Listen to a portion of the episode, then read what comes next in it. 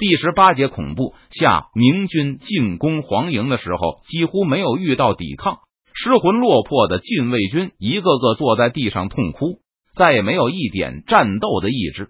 对索额图他们来说，他们留在营中的唯一使命就是掩护皇帝突围。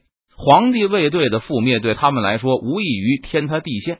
这些禁卫军一下子就彻底崩溃了。俘虏供认，达子皇帝就在那一大股敌军之中。负责审讯的任堂来向邓明报告，他们之前的猜测果然没错。我已经下令把所有尸体都分开来，一一鉴别。那这件事就交给你了。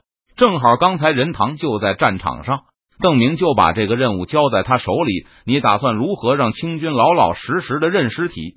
我打算告诉他们，这些尸体都会抛在荒郊喂野狗。如果他们还想让他们的主子有机会下葬。就老老实实告诉我们哪具尸体是达子皇帝的。任堂答道：“很好。”尽管被俘的禁卫军一致招供顺治就藏身在那股敌军中，但邓明依然小心的把每个俘虏都看押起来，以免被顺治蒙混过关。所有的俘虏都要仔细甄别，千万不可大意让达子皇帝跑了。提督说的是，任堂胸有成竹的向邓明说出了他的想法。如果达子皇帝真的已经死了，估计很快就能把尸体找出来，同时对俘虏的甄别也会展开。我已经命令每个俘虏都自报姓名，然后分开交给五个不同的人，指认他的姓名。蒙古鞑子中也有认识达子皇帝的，我们把俘虏挨个带给蒙古人看，绝对不会让达子皇帝漏网。很好，邓明觉得任堂安排的很仔细，自己也拿不出什么补充建议了。被三堵墙骑兵打死的三百多个禁卫军官兵的尸体摆成一列，然后明军就押解着被俘的禁卫军军官过去认尸。索额图满脸悲哀的在尸体旁慢慢的走过，突然他停下了脚步。眼前的这具尸体虽然满脸血污，身上还有踩踏的痕迹，但索额图还是一下子将其认出。皇上啊！索额图一声惨叫。扑到顺治的尸体上嚎啕大哭，其他被带来认尸的禁卫军军官也纷纷以头抢地，跪在顺治的尸体前捶胸顿足。这一句吗？任堂挥了下手，明军士兵就跑上来，把寻死觅活的禁卫军俘虏从顺治的尸体旁带走，把他清洗干净，交给蒙古鞑子再认认。午时未到，顺治的尸体就得到了蒙八旗官兵的再次确认。当他的尸体被抬到其余的禁卫军俘虏面前时，这些人也都哭嚎起来。看来没错了，邓明见大功告成，心情相当愉快。此战明军在子时候发起攻击，一个时辰就摧毁了蒙巴旗。休息到拂晓发起攻击后，只用了一个时辰就全歼了顽抗的禁卫军。整场战斗连同打扫战场用时只有五个时辰，称得上是雷霆一击。如果不算蒙古敢死队不到二百人的损失，明军的伤亡只有几十个人而已。而对面禁卫军和蒙八旗则全军覆灭，除了蒙古人以外，还抓到了五百名禁卫军俘虏。向全军宣布这个好消息吧！已经死了的鞑子也不要让他们曝尸荒郊，让俘虏去挖坑，把这些尸体都埋了吧！邓明飞快的下达了一连串的命令。很快，明军阵地上就爆发出一浪高过一浪的欢呼声。骄傲的三堵墙骑士竖起一个坚固的木杆，然后把穿着小兵军服的顺治的尸体吊了上去，向全军展示到底是谁斩杀的达子皇帝。邓明随后又交给了任堂一个命令：“这个也交给你负责吧。”是任堂大声应道，但马上又反问道：“是不是提督杀的？”我邓明摇摇头。作为一个画过许多人物肖像的美术学生，他习惯于仔细观察人的容貌特点。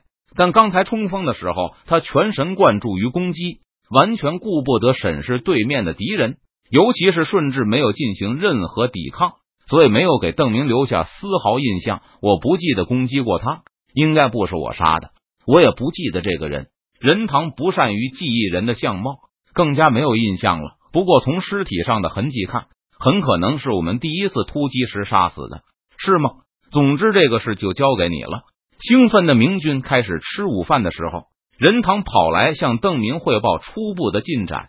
现在他已经确认顺治是死于三堵墙骑兵的第一次攻击。有几个保护顺治突围的禁卫军供称，骑兵第一次冲击时，他们虽然逃出了三堵墙横扫的范围，但看到那些贴身保护皇帝的同僚都被卷入其中。等明军冲过去后，他们再没看到皇帝和那些贴身保镖的身影。不过，皇帝的贴身护卫都被明军杀死了，所以无法从他们口中得知到底顺治死于何人之手。我仔细检查了达子皇帝的尸体。发现喉咙上的一刀是致命伤，同时前胸还受了一击，肋骨都打折了几条，右臂上还挨了一刀。也许是达子皇帝挥剑抵抗，被掩护的骑手砍的。刚才带着俘虏去辨认尸体前，所有禁卫军师身上的武器都被取下了，所以任堂不可能知道顺治的剑根本没有拔出来，右臂上的刀伤在上面，所以达子皇帝应该是向前刺出佩剑。而不是从上而下的直劈。根据顺治身上的伤口，任堂煞有介事的分析起皇帝临终的动作，还在邓明面前比划了伸臂刺击的动作。否则，刀伤应该是在臂下，而不是臂上。说的不错，邓明点了点头。他仔细回忆了一下，发现自己没有遭遇到挺剑直刺的敌人，从而确定自己没有参与击杀顺治。我仔细询问过所有的战士。有十个人依稀记得，他们好像遇到过做出这样动作的敌人，所以击杀达子皇帝的勇士应该就在他们中间。仅凭身上的三处伤，完全不足以确定立功者，因为差不多每个禁卫军身上都有类似的伤痕。在我的启发下，他们都记起，好像是横击对方的喉咙，横击对方的喉咙，好像是你的习惯动作。邓明插嘴道：“在密集的阵列中。”大多数的三堵墙骑士更青睐自上而下的直劈，像任堂这样喜欢横劈的人比较少，而且也确实不如前者的效果好。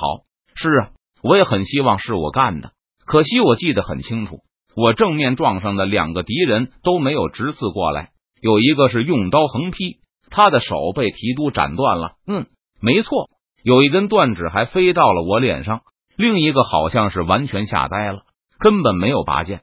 提督也就没有必要做出掩护劈砍，好像也没有做，嗯，是吗？我记不清楚了。邓明知道，如果是任堂取得的战果，那掩护位置上确实应该是自己。不过，既然不是邓明主攻，那留下的印象比任堂还要浅。我已经让他们把武器上缴，去核对伤口，估计还要用一些时间，但很快就能知道到底是哪位勇士立下这样的丰功伟绩了。任堂的预言失败了，很快就发现武器都和伤口不太吻合。有几个明军骑士在他的多次启发下，不断回忆自己的动作。可是按照他们的叙述，不会造成这样的伤口。而且在他们左右协助的骑士说的更是差异很大。最后，任堂只好垂头丧气的来向邓明报告，他找不出击杀了皇帝的壮士，真遗憾。邓明不得不打消了向三军介绍这位好汉的念头，慢慢的查，宁可慢一点，也不要留下任何疑点。这种荣誉是绝不能搞错的。提督说的对，我也这么想。不过，尽管无法马上找到确切的英雄，顺治还是肯定死在了三堵墙这一百人的手里。建仁堂查找不出来，马上就有人提议由邓明来领受这个荣誉，但邓明不假思索的拒绝了。他明确的告诉大家：“刚才我就杀了一个敌人，那个人长着大胡子，绝对不是达子皇帝。我想我们还是有机会找出来的。不过，就算最终找不出来，这个荣誉也应该由大家分享。反正他肯定是死在我手里的，这一点不会有错。”明军在高邮湖旁休息了一夜，然后沿着运河返回，利用缴获到的顺治大印，邓明以他的名义连发三道圣旨。分别以作战不利、统领无方的名义，勒令周培公、梁化凤和蒋国柱自裁。这几道圣旨并不会派专人送去，而是交给了梁化凤的心腹，由江南提督负责找人扮演使者去送。顺治的尸体被邓明随军带走，他公开向被俘的禁卫军表示，他不打算遵守之前让顺治入土为安的诺言了。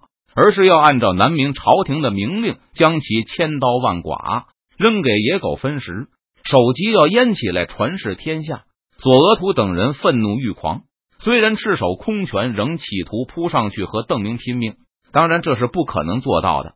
明军士兵轻而易举的制服了这些俘虏。转天的深夜，索额图等几个禁卫军军官正在熟睡，突然被闯进来的明军士兵从地上拉了起来，推推搡搡的带进了一间帐篷中。